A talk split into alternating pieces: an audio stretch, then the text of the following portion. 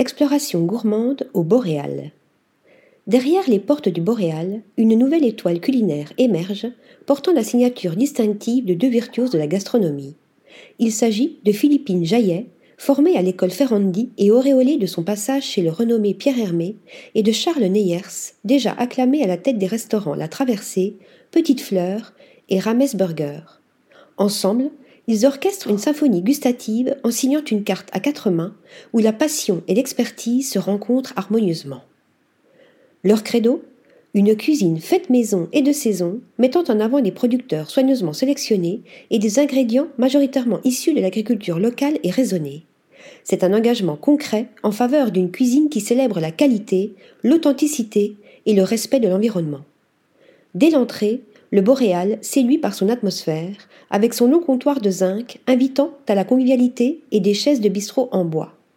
Un mouchi de champignons accompagné de ses pickles de girolles, liés au cèpe par une huile de persil venant relever les arômes de ce plat.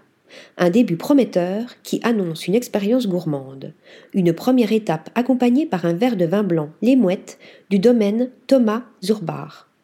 Le voyage continue avec une volaille fondante et sa crème aux champignons, où les épinards apportent la touche colorée qui vient réveiller les yeux et où les arômes mettent en appétit. Une harmonie sans fausse note. Je ne laisse aucune trace de sauce dans l'assiette.